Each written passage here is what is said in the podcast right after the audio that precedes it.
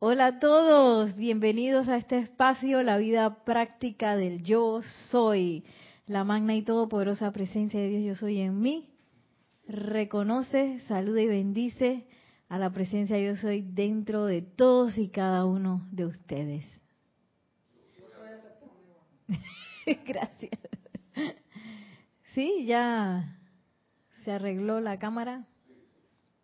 Bueno, aquí estamos conectados en vivo y por medio de Serapis Bay Radio y Televisión. Eh, hoy en este sábado. ¿Ya? Mi nombre es Nereida Rey y tenemos a Nelson en los controles para que si tienen a bien, acá en vivo podemos hacer preguntas, comentarios por medio del micrófono y allá, los que están conectados por internet, pues mándenos sus comentarios, sus preguntas por medio de Skype, donde nuestro nombre de contacto es Serapis Bay Radio. ¿Listo? Eh, hemos estado utilizando este libro maravilloso, Sendero de Luz, que es un libro eh, dice guía para instructores y principiantes, o sea, para todos. y eso lo que hace es que va paso a paso, pues llevándonos eh, de una manera eh, paulatina en lo que es la enseñanza de los maestros ascendidos, así como que es la presencia yo soy, que ya lo hablamos la clase pasada. Y ahora viene un, me, me encanta porque ponen de segundo capítulo, el verdadero consejero, que es una de las actividades más importantes del sendero de luz, de este sendero, porque a veces eh, nos preguntamos, y bueno, ¿y yo cómo me reconecto con esa presencia de Dios yo soy? ¿Cómo, cómo lo hago real? Pues esta es una de las herramientas más importantes de que uno puede utilizar para volver a generar esa reconexión. Y está dentro de cada uno de nosotros comprobarlo. Para irnos adentrando en eso, vamos a hacer un ejercicio primero de visualización.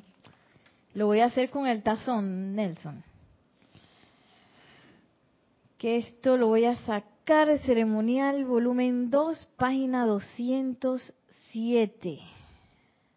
Que es un decreto que es igual parte de ese camino en donde ya no, no se pone uno tanto como el hacedor y el que hace las cosas así, sino que ay, yo dejo ir, rindo toda esta voluntad y estas ideas que uno tiene a la presencia yo soy. Y este es un decreto que se hace para eso, pero lo vamos a visualizar. Entonces les pido a todos los que nos están viendo y nosotros en vivo que nos sentemos cómodamente, eso es, cerremos suavemente los ojos.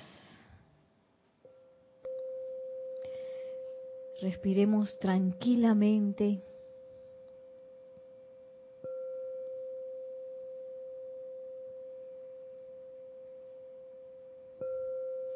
Y en esa tranquilidad ponemos nuestra atención en nuestros corazones.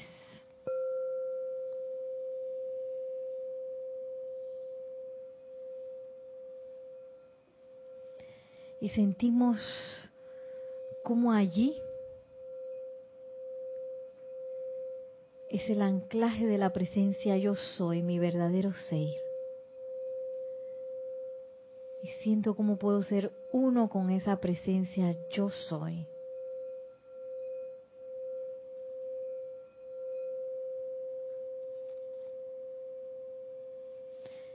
Y sintiendo esta actividad le hablo a la presencia yo soy. Magna presencia yo soy. Asume el mando de esta personalidad hoy día. Asume el mando de todos mis pensamientos, sentimientos, palabras habladas, acciones y reacciones. Produce tu perfección, mantén tu dominio. Ponme siempre en mi sitio perfecto y correcto y manténme allí. Muéstrame lo perfecto que hay que hacer y a través de mí hacerlo a la perfección. Que así sea, amado yo soy.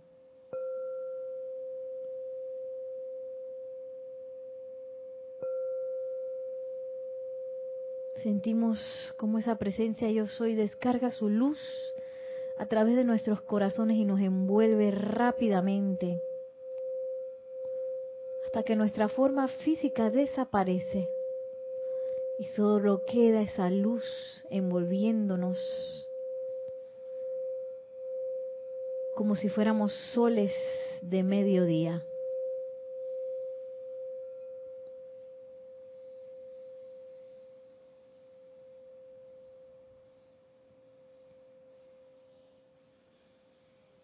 Y ahora suavemente tomamos una respiración profunda y al exhalar abrimos suavemente nuestros ojos.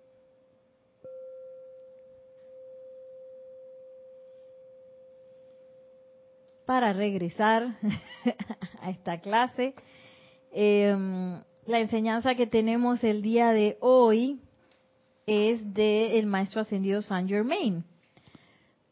Aquí tenemos un ejemplo de cómo podemos visualizarlo. El maestro ascendido San Germain, él es el avatar de la nueva era, de la era en la que estamos ahora mismo. El anterior era el maestro ascendido Jesús. No que el maestro ascendido Jesús pasó de moda y ahora está de moda maestro ascendido San Germain. Los dos están. De hecho, el maestro ascendido Jesús, él es ahora mismo instructor mundial.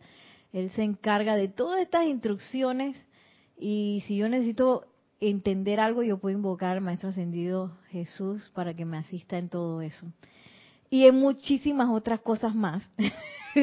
todo depende eh, cómo yo siento qué maestro quiero invocar. Pero específicamente la enseñanza de hoy es del Maestro Ascendido Saint Germain, que es el avatar de la nueva era de Acuario, en donde es una era de mucha oportunidad, en la cual todas estas, así mismo como la enseñanza está así a borbotones, ese montón de libros ahí que uno abre y wow, wow qué, enseñanza todo eh, tan eh, claramente expuesto, porque está escrito bastante claro. Aquí no es de que sí, porque si tú te convirtieras en un río de luz, podrías avanzar sobre el sendero más allá de lo infinito. Y qué bueno, ¿y eso cómo se come, eh? no, ahora la enseñanza está súper aterrizada.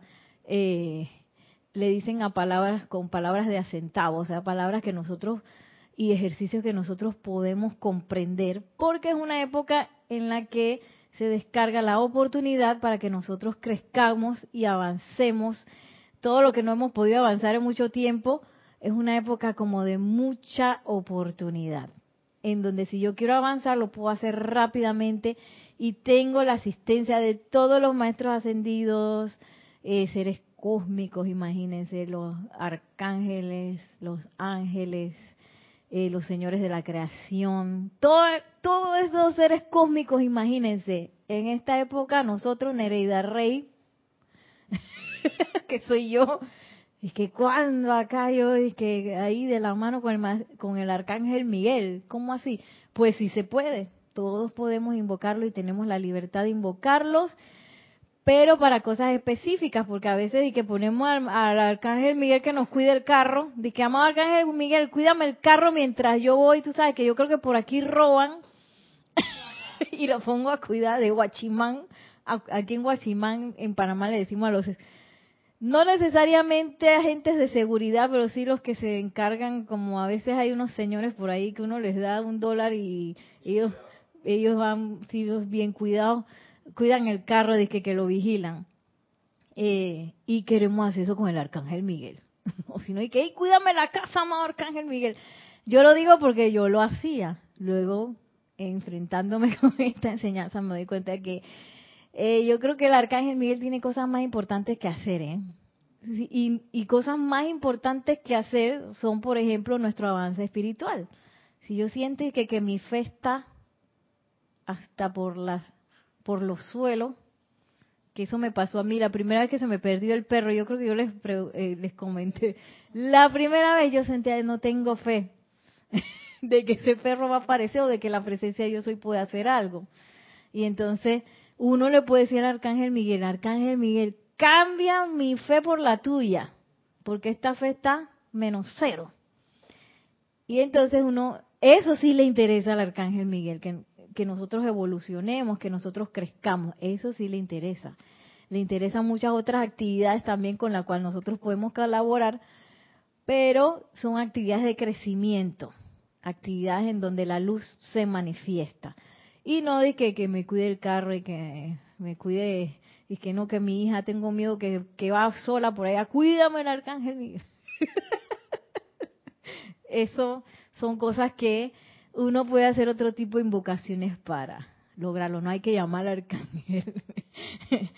eh, y bueno, esta clase, el verdadero, se llama el verdadero consejero del maestro ascendido Saint Germain. Y el propósito de toda esta enseñanza es que nosotros regresemos hacia adentro, regresemos una y otra vez hacia adentro para reconectarnos con esa presencia de yo soy y avancemos.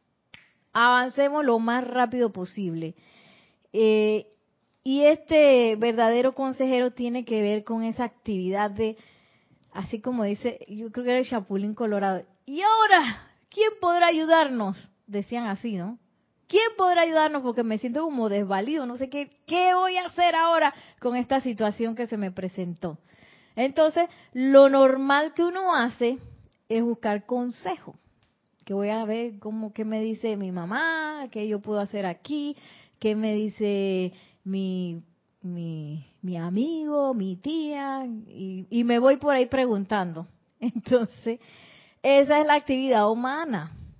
De esa actividad no va a surgir una respuesta permanente a lo que me está pasando. Y por eso el maestro ascendido San Germain dice, bueno, eso está muy bien, pero si yo de verdad quiero una respuesta permanente, yo le voy a preguntar eso a la presencia yo soy. No me voy por ahí. Porque la presencia yo soy, sabemos ya, todopoderosa, aquí está la fuente de todo lo que yo necesito saber, manifestar. Eh, si yo necesito un juego comedor, aquí está. Y que, no, que ya mi juego comedor, el perro se me lo desbarató allá la vida y no tengo plata para comprar uno nuevo. ¿Dónde está ese juego comedor? Aquí, a través de la invocación, en lugar de estar buscando afuera. La fuente de todo, de todo está en nuestros corazones, en esa presencia yo soy. Entonces, ¿qué nos dice el Maestro Ascendido San Germain? Sabiendo esto, que la presencia yo soy es todopoderosa, la fuente de todo, nadie debería tratar de aconsejar a otro. Sí, porque a veces uno también se mete en la vida de los demás. Oye, tú deberías estar haciendo tal o cual cosa. Yo creo que eso que tú estás haciendo está bien mal, ¿eh? Así que mejor, ¿por qué no haces esta otra cosa? Uno es así, uno tiene la, uno tiene la capacidad de ver en todo el mundo qué es lo que le va mal menos en uno. y dice el maestro ascendido San Germain, esa gente, todos y cada uno tenemos la presencia de Dios y anclada en nuestros corazones. Sabiendo eso, no nos estemos metiendo en la vida de los demás. El Dios en cada uno es el único que sabe lo que más le conviene al individuo. El Dios en cada uno es el único que sabe lo que le conviene, lo que más le conviene a cada individuo. Solamente la presencia de Dios hoy sabe. Porque a veces uno es muy dado a juzgar a las personas según las cosas que le está pasando. ¿Qué es lo más horrible que le pudiera estar pasando a alguien? Yo que yo trabajo con juventudes y niños de riesgo social, con apariencia que viven en los barrios y no sé qué, y a veces me toca visitar esos lugares. Eh, y a veces, como tenemos contacto con, con, los señores de la policía, yo paso por la policía y a veces los tienen presos a la gente ahí, tienen como un espacio ahí donde meten me imagino que de ahí lo traspasarán a otra, a otras facilidades de esas. Y siempre hubo muchachos muy, muy jóvenes ahí metidos. Entonces, la reacción de uno como ser humano es, ay Dios mío, ese muchacho, ¿qué es lo que habrá hecho? Mira, qué, qué mal camino que anda, que no sé qué. Eso es lo que uno piensa como personalidad, porque es lo que uno quizás puede ver en el momento. Y la invitación de este, de este maestro ascendido San Germain es que nosotros soltemos eso, soltemos esa idea que nosotros podamos preconcebir de lo que le está pasando a la otra gente. Y energicemos al Dios en el corazón. Yo no sé qué es lo que a ese muchacho le conviene, no lo sé. Lo único que sé es que adentro de él hay una presencia yo soy, que sí sabe lo que se requiere. Y ustedes saben que uno puede invocar esa presencia yo soy. Magna presencia yo soy dentro del corazón de Juan Carlos. Guíalo, dirígelo, que todos sus pasos sean hacia tu iluminación, amado yo soy. Uno puede hacer eso, pero no desde el punto de que, oye, Juan Carlos, mira qué mal le va, pero yo sí estoy bien, bien. Entonces voy a invocar así. no, no desde ese punto, sino desde el punto y que tú sabes qué, yo soy aquí, yo soy allá. Yo con ese muchacho que estaba dentro de, esa aparente cárcel, de unas rejas así, ese, ese muchacho y yo somos uno. Y como somos uno, yo sé que, que, lo que por lo que él está pasando debe ser algo, una iniciación bien fuerte, porque yo no, nunca he estado presa ni nada. Nunca viví en un barrio así. Mis padres siempre me dieron un hogar estable, seguro, amoroso. Ellos casi nadie en esos lugares vive en lugares, en hogares amorosos, estables o seguros.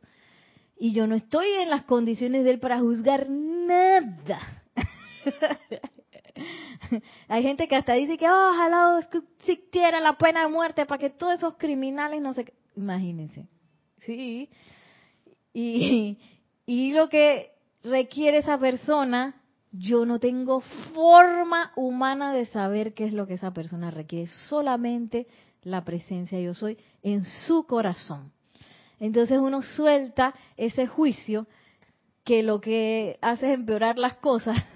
sí, porque empiezo yo a necesitar cosas y que ese es maleante, es no sé qué, y es no sé cuánto. Seguro, seguro quién sabe qué cosa tan mala hizo, o qué sé yo, y uno empieza a energizar esas cosas que lo que hacen es retrasar más el camino de, de, ese, de ese joven, de ese individuo. Entonces uno, nuestra labor como estudiantes de la luz es dejar ir esas, esos juicios. Irnos a la fuente, a la presencia yo soy. O si no, de que yo me voy a poner ahí a, aconsejar a ese muchacho, mira muchacho, busca el buen camino, busca a Dios primero que todo no me va a hacer ningún caso, porque probablemente a él ni siquiera le esté interesando el camino de Dios en ese momento. Eh, y, y segundo, no me meto en lo que no me importa. Ese es un dicho muy sabio, no meterse lo que a uno no le importa. y sigue diciendo el maestro ascendido San Germain, todo aquel que experimente una actividad discordante debería dirigirse a un lugar donde pueda estar en completo silencio y que no se le interrumpa.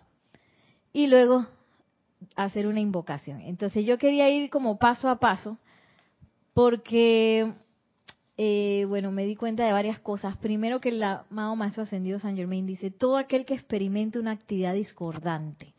Entonces, ¿qué es lo que pensamos nosotros que es una actividad discordante? Que yo me puse a analizar eso también ustedes que están conectados pueden mandar ejemplos. ¿Qué es lo que ustedes piensan que es una actividad discordante? Si ustedes quieren también participar. Ah, tenemos un saludo. Sí, tenemos un saludo, reporte sintonía de Yari Vega desde Panamá que dice, buenas tardes, ilimitadas bendiciones de luz y saludos de sintonía para todos. Eso, saludos de sintonía. Bendiciones, Yari. Ay. ¿Qué sería una actividad discordante? Pues yo caí en cuenta que, que esta actividad del verdadero consejero, y eso me caí en cuenta de que hoy, yo la tenía así como para cuando me surgen problemas, pero problemas grandes en donde ya yo no sé ni qué hacer. Entonces invocar al verdadero consejero.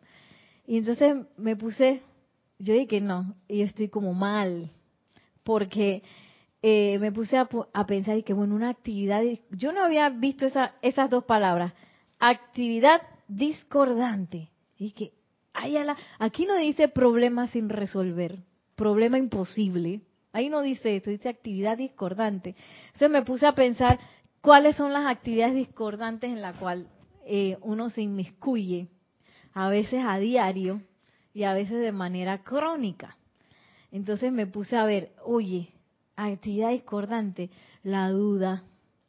Ay, ¿será o no será? Ay, llegaré temprano, no llegaré temprano. Ay, me quiere, no me quiere. Me alcanza, no me alcanza.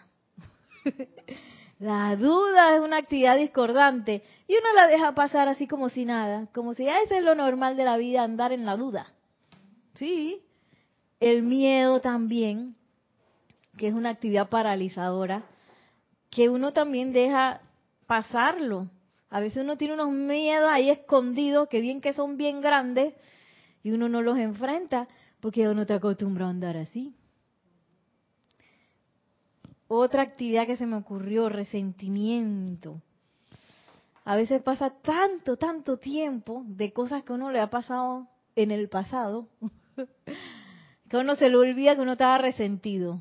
La cuestión es que si bien a uno se le puede olvidar en el presente, eso está grabado así como, como cuando, ay bueno, no sé, como cuando uno grababa en el VHS, iba a decir, ¿se acuerdan que uno grababa los videos? Ahora, ¿cómo se graba? Ah, cuando lo grabo en el celular, ahí tengo un ejemplo de la actualidad. Hago el video en el celular, eso queda en la memoria del celular. Y si bien yo no lo veo todos los días, y está en la memoria, así mismo nosotros está todo todo. Y esos resentimientos a veces se convierten en unas heridas así que uno no ve dentro de, nuestro mundo de, de memorias. Entonces uno deja pasar resentimiento por allá. Bueno, ya eso pasó. Pero bien que cuando ve a la persona y que... Yo una vez, este, hasta de uno de esos ex novios por ahí, yo le tenía que resentimiento y un día ni siquiera lo vi, sino vi a alguien de espalda que se parecía a él. Y me entró la cosa y digo, ah". yo dije, ay, Nereida, si eso está vivo. yo me entró como una rabia, no sé qué cosa, de que él es y es y es y es. Hay una canción así ahora que estaba escuchando la vez pasada, y que ahora dices que soy un mal hombre, que no sé qué. A eso mismo yo decía que él era un mal hombre y que no sé qué, porque no, no sé qué cosa. Y, y yo me di cuenta y que, ay, eso está vivito y coleando ese resentimiento. Entonces, a trabajar sobre eso. Esa es una actividad discordante que a veces está por ahí acostadita y uno no se da cuenta. Otra actividad discordante que se me ocurrió, la angustia, el famoso estrés ay, el estrés del trabajo, que tantas cosas hace con la salud, tantos desequilibrios genera el estrés. Y uno lo deja pasar como si fuera lo más fácil. Ya está en los currículums, los pone, de que usted debe saber trabajar bajo presión. Así presionado, como en una olla de presión, así, ¿cuánto más vas a aguantar? Tienes que aguantártelo y poder trabajar ahí. Y uno ve como eso es lo más normal hoy es en el siglo XXI todo el mundo anda en estrés. En el, y puse tráfico estrés también. si yo estoy en el tráfico y estoy estresado, entonces a veces en el tráfico se forman unas, eh, yo creo unos vórtices de, de, de, de, salvajismo, porque la gente se pone así como, ¡ah!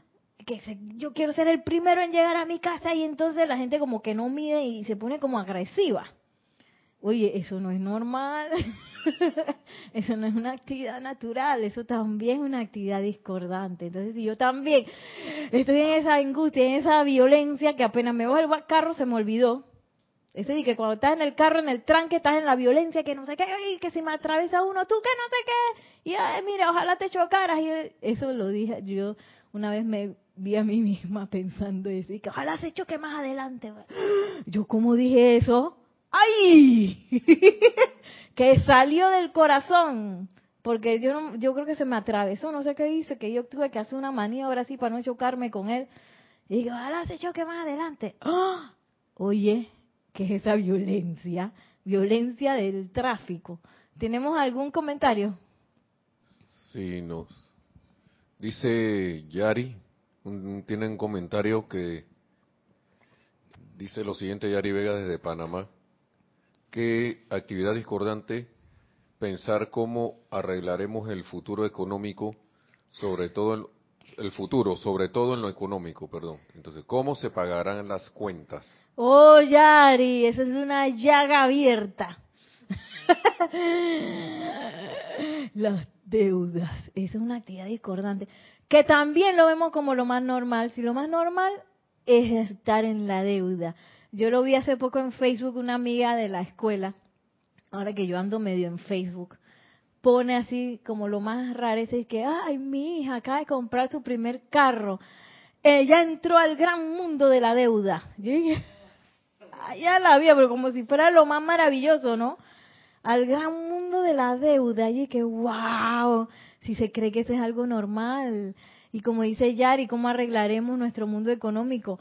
El mundo económico de la presencia yo soy no es de que, yo voy a, tengo que pasar 30 años pagando una cosa y, y, y, entonces no me alcanza porque debo la casa, debo el carro, debo no sé qué. Y entonces cuando voy a ver el cheque, cero. Algo para el chicle. me quedan 30 centavos para el chicle y el maní. No, eh, 30 centavos muy poquito para el chicle y el maní. Pero bueno, este, y creemos que eso es lo normal. Y estamos inmiscuidos en una economía que no funciona y yo digo que eso es normal y natural. Y no pienso que es una actividad discordante. Y eso es una actividad discordante. Y aquí no hay nadie que se salve de eso porque todos estamos metidos en eso. Pero son cosas que pasan que uno cree que es normal, pero no son normales.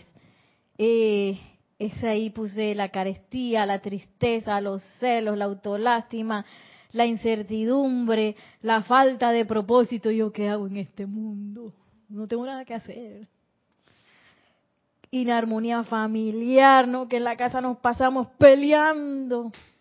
Y cada conversación esa es una discutidera. Y yo no me llevo bien con, con, con, con mi familia, mi familia no, no me entiende etcétera, etcétera, etcétera. Y a veces uno piensa que es lo más normal. Oye, si la gente cuando convive junta hay roces, si hay roces, pero una cosa es que hayan roces y otra cosa que eso sea, el roce sea el día a día de la familia.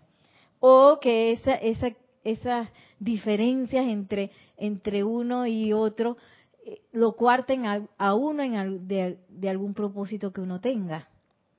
Y eso genera inarmonía la crítica, la condenación, el juicio, también puse el insomnio, que hay mucha gente que sufre de insomnio, ay, no puedo dormir en la noche, no sé qué.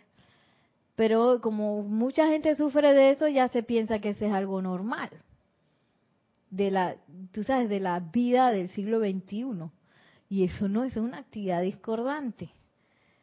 Eh, relaciones laborales, apariencias de enfermedad, desequilibrio en las actividades. Ahí puse desequilibrio en las actividades porque mucha, mucha gente, eh, a veces por pensar en la parte económica, eh, da mucho de su vida a lo que es el trabajo. Entonces la vida familiar queda así como bien gracias a usted y están los niños solos en la casa y no sé qué y la esposa pasa más tiempo con otra gente, después se divorcian, no saben por qué y pasan esas cosas porque hay un desequilibrio en nuestras actividades. Eh, o también que trabajo, trabajo, trabajo, trabajo y entonces la parte espiritual, bien, gracias, y usted va a ir los domingos a misa. Y eso no es suficiente, la actividad espiritual es una cosa que debe ser de todos los días. Eh, resistencia, rebelión, celos, orgullo, egoísmo, culpa condenatoria, me siento culpable. Yo, yo, yo confieso que, que yo me acuerdo cuando yo iba a la iglesia que yo decía que por mi culpa, por mi culpa, por mi gran culpa. Eso a mí se me quedó bien grabado. Entonces para mí la culpa era lo más normal. Y yo sentíme culpable, tú sabes, ese era orgullo de sentirme culpable. Hasta que vino el mismo Maestro Ascendido Jesús en el libro del Puente a la Libertad y dice que la culpa no sirve de nada. Desháganse de eso, eso los atrasa. Y que, ah, yo que estaba tan orgullosa de mi culpa. sí, porque a veces que cuando uno mete la pata, hace la torta, que todos metemos la pata porque estamos en nuestro camino de crecimiento. Entonces, lo normal que uno debe hacer es sentirse mal y que todo el mundo se entere que uno se siente mal y culpable. Ese es lo normal que hay que hacer. Y dice el Maestro Ascendido Jesús, déjense de eso, eso los atrasa, desháganse de eso. Y uno dice, ah, entonces eso no era lo normal. Inclusive hay gente alrededor de uno que entonces cuando uno no muestra culpa, dice ay, está fresca, ay, no le importa nada. Tan institucionalizada está la culpa que pasa eso. y entonces, esa es una actividad discordante. ¿Por qué yo estoy tan apegado a la culpa? ¿Qué más puse aquí? Soledad. Que yo voy a, a ¿cómo es? A, a, pues ¿cómo es? Confesar que yo utilicé el verdadero consejero para esas cuestiones de soledad, porque yo sentí que, ay, que no tengo pareja. Ay, yo quisiera tener una pareja y no sé qué. Entonces yo empecé a utilizar el verdadero consejero. De, de pronto aparecían unos por ahí y yo le preguntaba a la presencia de este y me salía, este no es. este no es. y y entonces también me empezaron a, surgir detalles que Nereida, tú quieres pareja, pero tú no quieres eh, eh, sacar tiempo para tener pareja. Tú estás bien inmiscuida en tus cosas y tú no quieres sacar tiempo para eso. Y es que, sí, ve. Yo quería pareja, pero tú sabes, el tiempo para la pareja yo no lo iba a invertir o yo no iba a abrir mi corazón, o yo no sé qué, o yo estaba aferrada a cosas que me habían pasado. Y todo eso hasta que apareció Nelson. Bueno, él apareció muchos años antes, la cosa es que yo me estaba haciendo la loca. yo dije, mmm, yo pensaba que él no me hacía caso. hasta que, bueno, me atreví a hablarle y gracias, Padre, que eso fue como como algo que, que sucedió muy rápido, como un cambio que teníamos que hacer y, y, todo fue eh, sucediendo de manera tan natural. Porque a veces uno piensa, no, que la pareja, y me acuerdo que era una cosa con esos novios que, que, que sí, que te quiero, después que no te quiero, después que te llamo mañana, y entonces no llamaba, y uno dice, ay, me llamara, no me llamara, y ay, que no sé qué, y que resta conmigo, y no que... Así eran todas mis relaciones antes de Nelson. Con Nelson todo fue y que tac, tac, tac, tac, tac, tac, natural, así de normal, oye, vamos a estar juntos, sí, claro, sí, es normal. no había esa cosa y que, que, que el hombre, es que sí, que me comprometo, que no me comprometo, que no sé qué, que... Entonces yo utilicé el verdadero consejero para eso, por bastante tiempo. Eh, y esa soledad es una actividad discordante porque eso no lo deja uno estar en paz, estar en, armonía.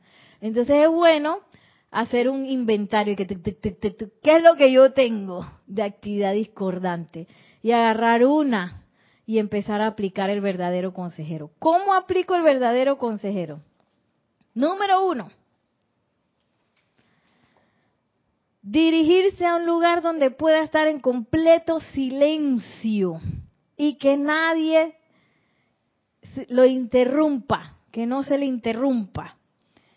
Y esa fue una de las cosas que yo no hacía. Yo me pasaba y que magna presencia yo soy el verdad invocado el verdadero consejero por ahí. y aquí dice, ve a un lugar donde tú puedes estar en completo silencio, que no se le interrumpa. O sea, si me entra la cosa, pues me voy al baño. Nadie te interrumpe en el baño. Está muy extraño que alguien te interrumpa en el baño. métete en el baño si estás en la oficina, en un lugar así, o en el carro también, uno puede estar en el carro, hace su invocación ahí, en la casa, en un lugar donde uno puede estar solo y habla de tú a tú con esa presencia yo soy y pedirle su consejo. Y, y empezar a percibir esa presencia yo soy como algo muy íntimo, muy cercano, ¿no? Porque a veces uno está acostumbrado a ese Dios que está por ahí, el que está eh, pintado en la capilla Sixtina, que era un señor de barba por allá, así, arriba en el techo, en el cielo, y entonces uno tiene que decir, oh Dios mío, eh, te pido que vengas y me ayudes a solucionar esto. Y en realidad no, la presencia de yo soy es algo muy íntimo, amada presencia de Dios yo soy. Me siento mal. Yo no sé qué me está pasando, amada presencia de yo soy. Manifiéstate, manifiéstate a través de mí. Enséñame cómo es la cosa. ¿Sí? Y no hay que, oh, mándame la iluminación, que me traerá el camino perfecto. No, hay, hay veces que sí, que uno, que bien que le puede hablar así, pero hay otras veces que, oye, a calzón quitado. Es la idea, ¿no? No que voy a estar con tapujos así con la presencia, yo soy, y así como, como en los ballets.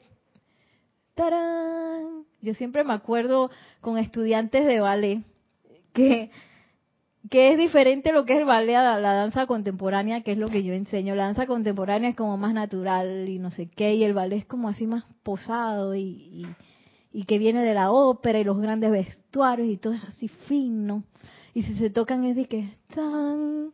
Entonces yo me acuerdo que un día dentro de la técnica de contemporáneo se utiliza mucho el abrazo, porque así es como uno empieza a saber cómo trabajar con los compañeros y qué sé yo. Y yo me acuerdo que los estudiantes de ballet se, abrazaban y que ¡tarán! ¿qué, están haciendo? y a veces queremos llegar a la presencia, yo soy así como con una pose, es que, ¡ay, qué bien se ve este abrazo! Y entonces, mentira, no estoy abrazando nada. y esa es un poco la idea de, de la conexión con la presencia yo soy, que sea cada vez más íntima, más natural, más diaria, más cotidiana, es algo que yo puedo hacer en pijama, que yo puedo hacer en el baño, que lo puedo hacer en los lugares más íntimos de todo, de todo mi día. No es algo que tengo que esperar al momento indicado. O esperar que yo esté vestido con un tuxido o con un traje largo. No, eso es una cosa de todos los días. Por eso es que el verdadero consejero yo hoy caí en cuenta que es una cuestión diaria, que esto no es un ejercicio que di que cuando me salga el problema, que eso era lo que yo pensaba, cuando me salga el problema, ese problema que yo veo que yo no puedo resolver, entonces yo invoco al verdadero consejero. Y eso no es así. Ahí con la lista de cosas que saqué y que la tengo, la tengo, la tengo, la tengo, la tengo. Tengo un montón de esas cosas que están en la lista. Entonces, todas esas cosas yo puedo pedirle consejo a la presencia yo soy para que me asista en su solución permanente, no en una curita que después va a tapar una herida y que me acuchillaron, entonces le voy a poner una, una curita, eso no funciona. y está de que la curita tapando la cosa, esas son las un poco las las soluciones humanas.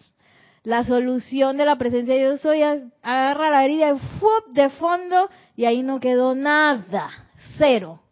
Esa es la solución permanente de la presencia de yo soy. Entonces, lo primero que hago es buscar un lugar donde pueda estar en silencio, donde nadie me interrumpa. Paso número dos. Luego, haciendo lo mejor que pueda, debe entrar en el gran silencio y aquietarse. Entonces, si estoy desesperada, está bien, pero bajo las revoluciones así como hicimos en, la, en las técnicas de meditación, por respirar. La cosa es que arrebatada, no hacer la invocación, sino tomarse el tiempo para quietarse, tomarse el tiempo para aquí centrar en el gran silencio. Eso quiere decir que, que no estoy tanto escuchando ahí mis pensamientos eh, que están diciendo que, oye, Nereida, ¿cómo tú vas a resolver esto? Ay, ¿tú crees que con esa invocación eso no va a servir? ¿De aquí a cuándo la, la presencia te va a, a contestar como dentro de un año porque tú ni escuchas nada? Así empieza la mente, empieza a hablarle a uno ese, ese montón de locuras. Entonces uno entra en el gran silencio en donde ya esas voces uno las empieza a callar, uno se empieza a tranquilizar y entonces dice, en ese momento, haciendo lo mejor que pueda, aquietándome lo mejor que pueda, entrando a ese silencio lo mejor que pueda, en ese momento decir, magna presencia, yo soy, exijo que se me haga conocer la actitud correcta y actividad que yo debo asumir para ajustar y solucionar este problema. Este problema de salud, este problema de carestía, este problema de preocupación, este problema de odio, estrés, tristeza, autolástima, etcétera, etcétera, etcétera, etcétera. Y es bien importante porque eso es lo que va a generar la respuesta.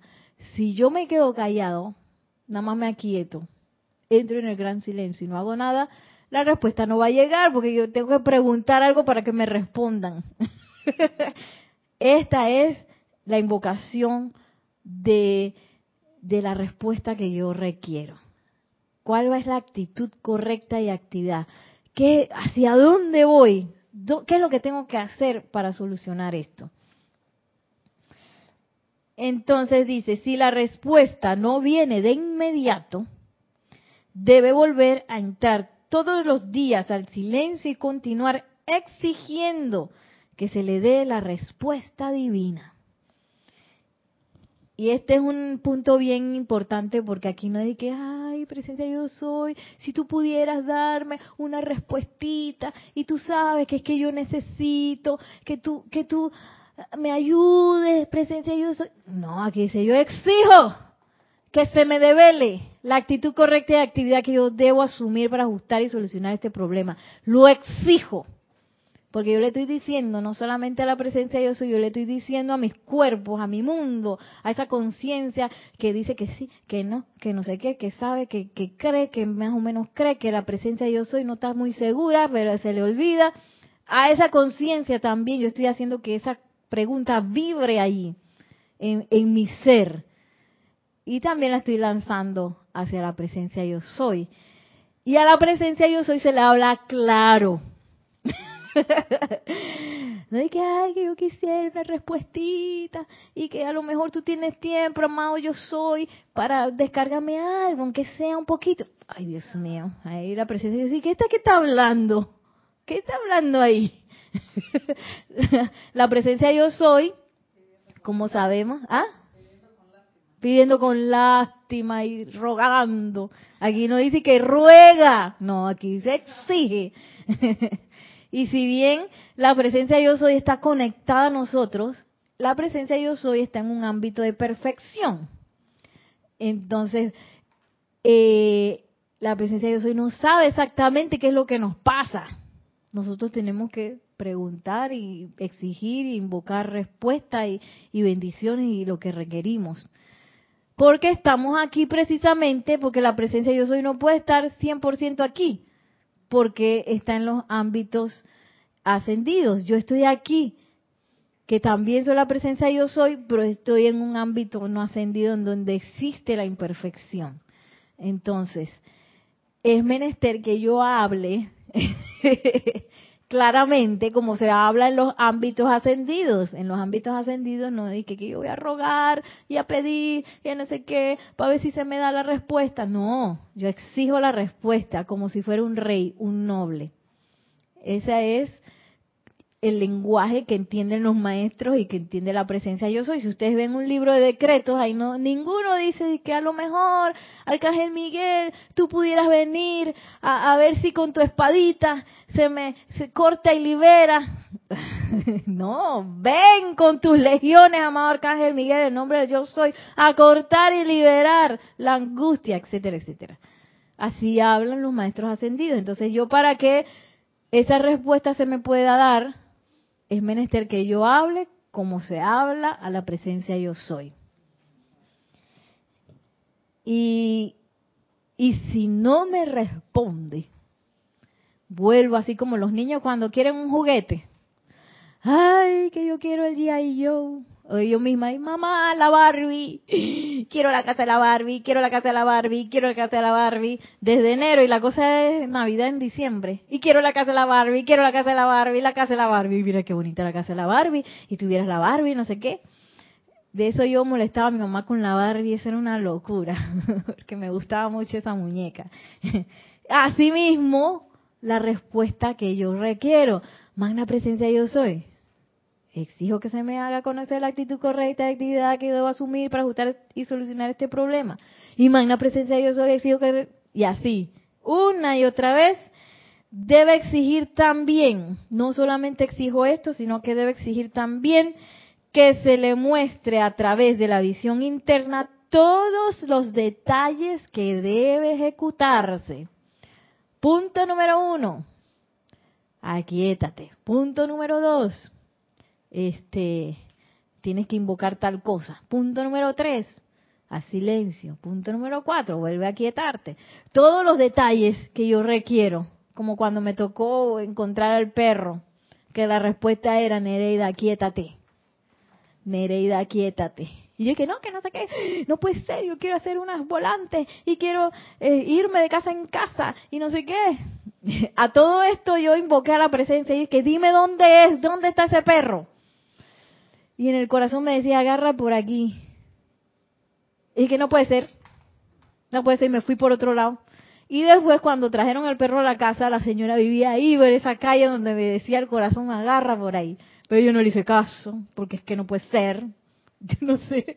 Y a veces nos pasan cosas así, en donde el corazón nos habla, pero uno tapa esa voz eh, y no le hace caso y a veces nos habla para cosas profundas como el propósito de la vida de uno. Yo conozco mucha gente, ay, que yo quisiera ser bailarina, que no sé qué, que no sé cuánto. Y dije, ¿por qué no lo hace? Pues, ¿por qué no estudia danza? ¿Y por qué no? No, porque es que yo pienso que no sé qué, que no hay plata, que... Y qué bueno. y ahí la presencia yo soy, quizás él está dando el propósito, pero esa persona decide taparlo. Una cosa que parece tonta, eh, yo iba, necesitaba llevar al veterinario al perrito que se me puso malo y, y eso fue un mediodía, o sea que yo tenía poco tiempo en la hora del almuerzo para llevarlo. Y cuando voy a echar hacia atrás en el auto, algo me dice, no eches hacia atrás, espera. Ay, no, no, no, si yo estoy apurada, que no sé qué, ran. Y en ese momento el vecino echó para atrás al mismo momento y nos chocamos pero no había forma humana de que yo lo viera a él ni él a mí, porque estábamos en dos puntos que no, no teníamos visión para vernos. Pero yo no hice caso, así que me choqué. y cosas así empiezan a pasar.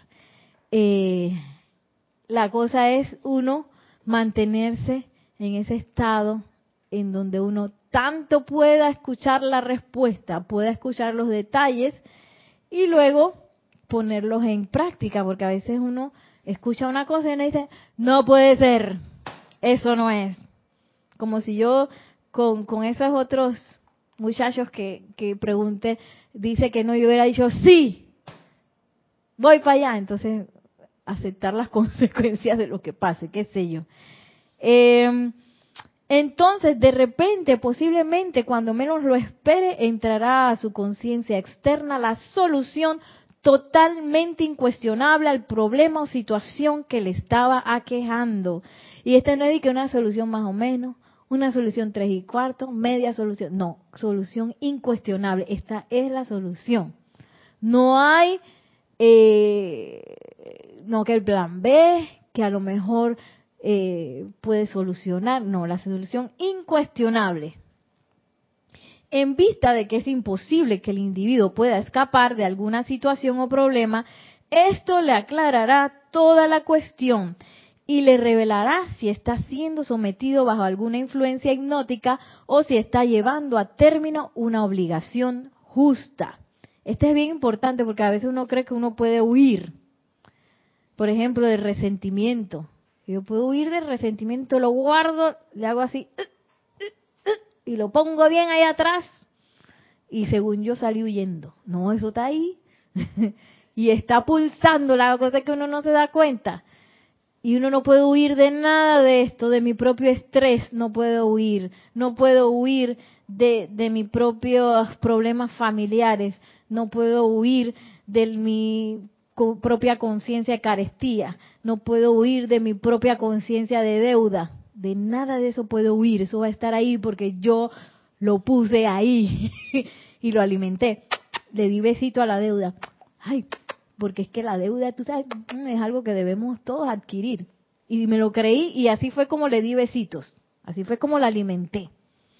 Y eso está ahí para que yo lo enfrente. no puedo salir huyendo bajo ninguna circunstancia, ni dentro ni fuera de mí. Eh, y dice, si hago, si en lugar de, tratar de pagar la deuda, eh, porque hay unas cosas de que sí, que te compran la deuda, entonces transfiere la deuda de un lugar a otro, eso es una solución humana, totalmente humana. ¿Cómo soluciona la presencia yo soy? Incuestionablemente, se acabó la deuda para siempre. Infinita opulencia más allá de lo que tú pensabas. Ahí tú te das cuenta, esto fue una solución de la presencia yo soy. Si tú todavía estás y que sí, que más o menos deuda, que la deuda se hizo más chiquita, que no sé qué. No, entonces no, esa no fue la solución incuestionable. Igual, enfermedad desapareció por completo. No es que, que me quedó un rabito, que no sé qué, que ay. No, total y completamente. Esas son las soluciones de la presencia yo soy. Eh, y dice, esto me revelará si estoy sometido bajo alguna influencia hipnótica o si es, se está llevando a cabo una obligación justa. ¿Qué quiere decir eso? Que a veces hay muchas eh, patrones de pensamiento y sentimiento que andan por ahí, que a veces uno no se da cuenta. Yo pienso que la parte económica es una. Gracias Yari por traerlo a, al plato que uno piensa realmente que la economía es de cierta manera. Porque la economía siempre ha sido así. Porque siempre unos no tienen y otros tienen más. Y eso es una, esa es una cuestión hipnótica. Ya uno se lo creyó tanto que uno masivamente sigue ese patrón de pensamiento y sentimiento y masivamente uno nutre esa realidad. Pero eso no quiere decir que esa es la realidad de la presencia yo soy. Esa es una realidad humana que yo me la creí y la nutro y me creo que es real, que es diferente a la realidad de la presencia yo soy. Entonces, es bueno que uno se dé cuenta de eso. Cuando uno empieza a invocar a la presencia yo soy, uno se da cuenta de que este patrón que yo pensaba, eh, porque es que, ay, estoy invocando porque es que siempre no tengo ni un real. Entonces, se me va a develar probablemente que yo tengo una conciencia de carestía. Y quizás yo me he creído algo por tanto tiempo en la manifestación y mi uso del dinero, que estoy como, como quien dice hipnotizada. Así voy en piloto automático. Hay veces yo me acuerdo que mi mamá decía eso y yo también lo decía de que, ay, la plata allí se va rápido, como que entra a la cartera y se va rápido. Así decía mi mamá. Entonces yo me di cuenta que yo tenía ese patrón grabado. Y es que, ay, pero claro que se va rápido si yo estoy diciendo que se va rápido y que no alcanza para nada y que no sé qué. Así, todos esos patrones entonces empiezan a aflorar y uno se va dando cuenta que uno está siguiendo muchas cosas de manera automática. Por eso es importante el verdadero consejero. La falta de discernimiento para distinguir lo verdadero de lo falso es lo que hace que la humanidad fracase por doquier en el mundo exterior. La falta de discernimiento de distinguir lo verdadero de lo falso. Que ese es justo lo que estamos hablando. Lo verdadero de lo falso, porque hay muchas cosas pasando al mismo tiempo. Y sí que las noticias dicen, y que, que no sé qué, y que se nos dice que está pasando tal cosa, y se nos crea quizás una realidad que si bien puede ser que esté sucediendo, no es lo verdadero. Lo verdadero es la presencia yo soy. Lo verdadero es la perfección. Todo lo demás es una ilusión, que es parte de cómo nosotros estamos usando nuestros pensamientos y sentimientos para crear esa realidad. Y entonces la hemos creado y le hemos, la hemos energizado a través por tanto, quién sabe cuántos años de pensamiento y sentimiento, pensamiento y sentimiento que lo hicimos automático. Ya los niños que nacen ya eh, adquieren esos conceptos como una herencia y piensan que las realidades son así y no necesariamente ese es lo verdadero. Entonces, dice el amado Maestro Ascendido San Germain, ¿por qué fracasa la gente? Porque no sabe distinguir qué es, lo, qué es ilusión, qué es lo que es esencia, qué es lo que es real verdaderamente. ¿Quién sí sabe distinguir? La presencia yo soy. Esa es la única manera en que yo me... Ay, yo me acuerdo, otro ejemplo de ex. Es que, ay, yo no sé si me ama o no me ama, no sé si me está engañando o si, o si de verdad está conmigo solamente. Y entonces yo hice la invocación y ahí se develó, ¡pa! Lo que yo menos pensaba. Nunca supe si me engañaba, si no me engañaba, si me amaba o no me amaba. Lo que me enteré fue que a mí me gustaba esa telenovela en la que yo estaba. Bien que te gusta, Nereida. Yo dije, ¡ay! Eso fue lo que se me develó, pues. Y yo dije, espérate, si bien puede ser que yo sea adicta al drama, pues esto no me gusta ya. Se acabó. se acabó. Ya no quiero estar en eso. Porque a veces uno tiene unas cosas que le gusta el drama y la telenovela. Y entonces decir que estoy enfermo y que no tengo plata y el orgullo de los pobres. ¿Que eso de dónde salió? ¿Cómo que el orgullo de los pobres? Si la presencia de Dios es opulencia divina. ¿Cómo que el orgullo de los pobres? ¿Dónde salió eso? Entonces uno se empieza a dar cuenta de las cosas que uno tiene grabadas. Yo tenía grabada esa, quién sabe de qué te, porque cuando estaba chiquita yo veía telenovela, con mi mamá veía telenovela, yo pensaba que esa era la realidad. Entonces, claro, lo que manifesté en mi mundo cuando crecí fue pura telenovela. Y que me engaña y que no sé qué, y que fulana, hasta a veces visualicé que yo le voy a dar un puñete a esa muchacha porque qué locura, nunca lo hice, claro, ¿no? porque que, que, espérate, que esa locura. Una amiga sí lo hizo y la detuve, pero ay, eso fue una locura. Pero a veces creemos que esas son las realidades normales que de la vida, qué sé yo. Entonces, eh, lo que nos hace el verdadero consejero es que nos empieza a develar dónde estoy yo poniendo mi realidad, dónde estoy poniendo mi fe, qué es lo que yo estoy energizando. Porque solamente a través de ese cambio es que uno puede alterar la realidad. Eh, ¿Tenemos algún comentario por allá?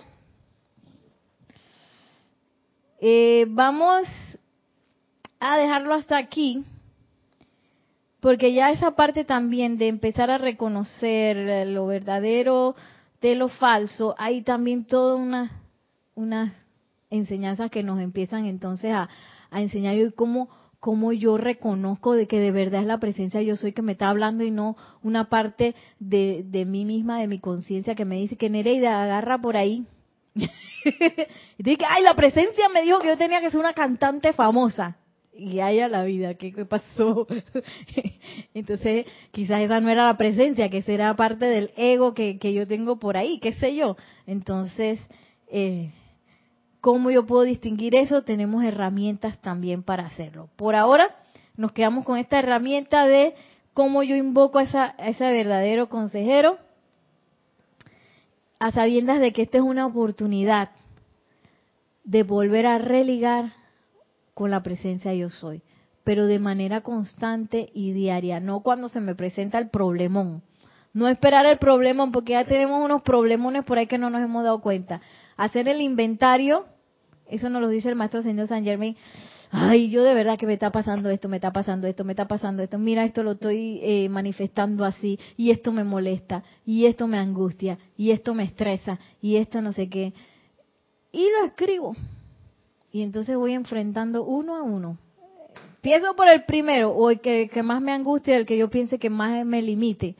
Y ahí le doy, como Nereida con la Barbie, la presencia de Dios, exijo que me develes, exijo que me develes, exijo que me develes, hasta que yo siento la descarga. que es como si uno le como si uno tuviera así la cara tapada y se, se, cae el velo y que y uno ¡oh! ¿Cómo no había visto tan claro? es así, así de impresionante. Pero eso lo es menester que cada uno lo, lo compruebe en su vida a través de, de la invocación a la presencia yo soy.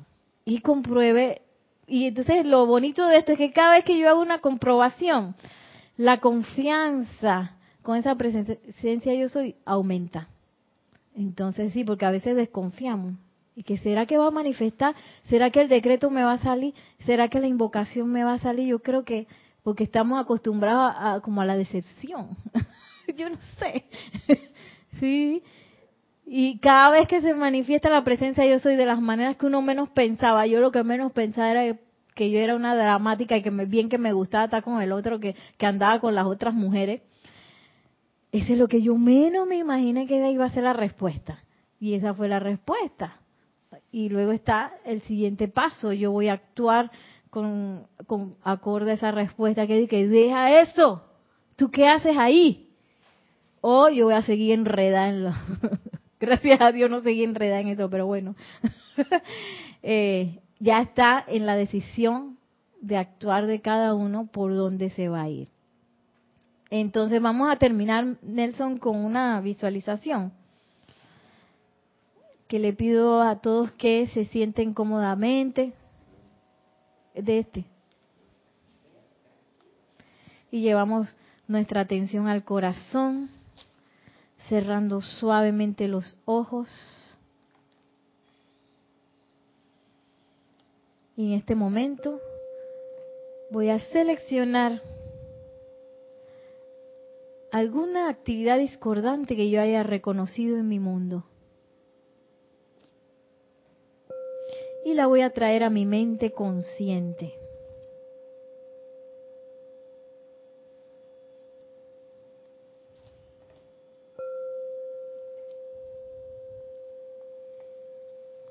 Y voy a rendir toda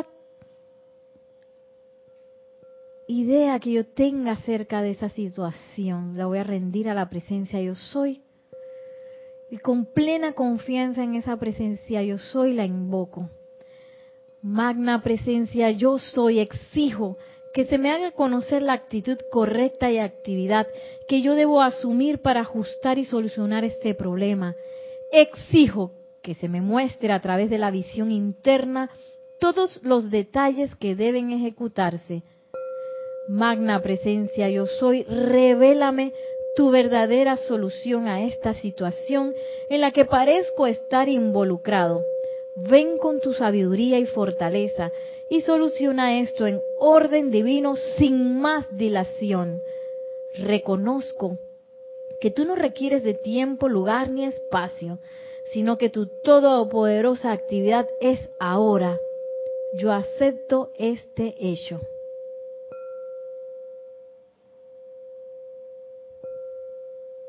Y sintiendo la actividad, la presencia yo soy, nos relajamos.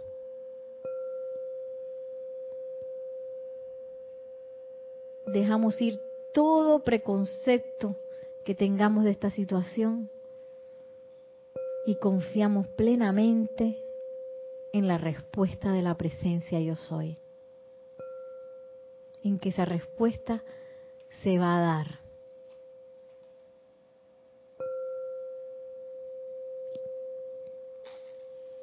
Y tomando una respiración profunda, al exhalar abrimos nuestros ojos.